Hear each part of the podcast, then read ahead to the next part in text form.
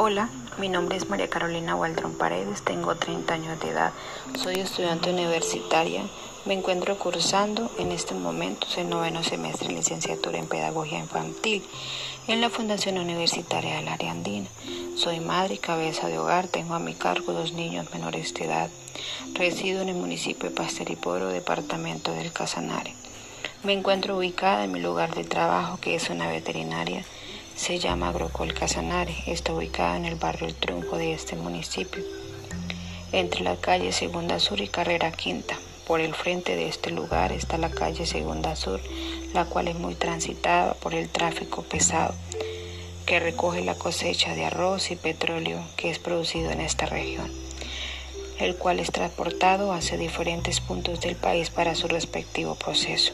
Observo muchas familias, entre adolescentes, niños, ancianos de la tercera edad, caminando por este lugar, cruzan la calle sin tomar medidas necesarias del cuidado que se debe tener en este lugar, ya que esta calle es muy transitada y se presentan accidentes constantemente. Veo pasar las tractomulas, volquetas, motos y automóviles a alta velocidad sin tener precaución de los peatones, como así no les importara la vida de los demás. Me tuve un momento para atender a un cliente que llegó en este momento a la veterinaria en busca de un producto. Cuando alcé la mirada, vi a una persona a caballo que se dirigía a pasar la calle. En ese momento una volqueta pasaba cargada de arroz.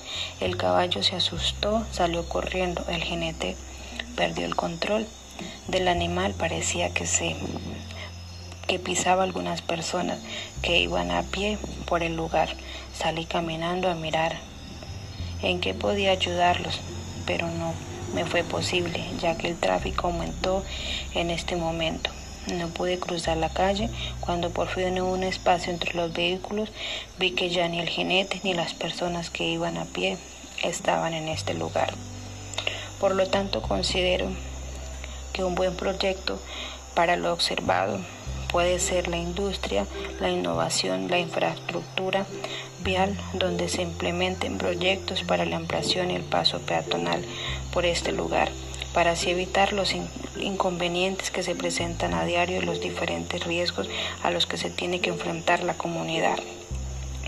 Pues al realizar este proceso de observación, analice la problemática con la que tenemos que vivir a diario por la imprudencia de los conductores, por la falta de señalización vial, ya que la administración municipal pareciera que no le importara.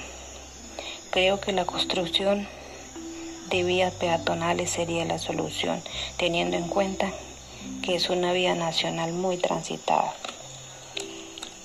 Esta actividad de observación pude darme en cuenta la falta de compromiso de quienes gobiernan, empezando por mejorar la infraestructura vial, ya que por esta vida se llevan el petróleo, el arroz que se produce en esta región, sacando el provecho solo para unos pocos y olvidándose del lugar donde se produce y afectando la infraestructura vial.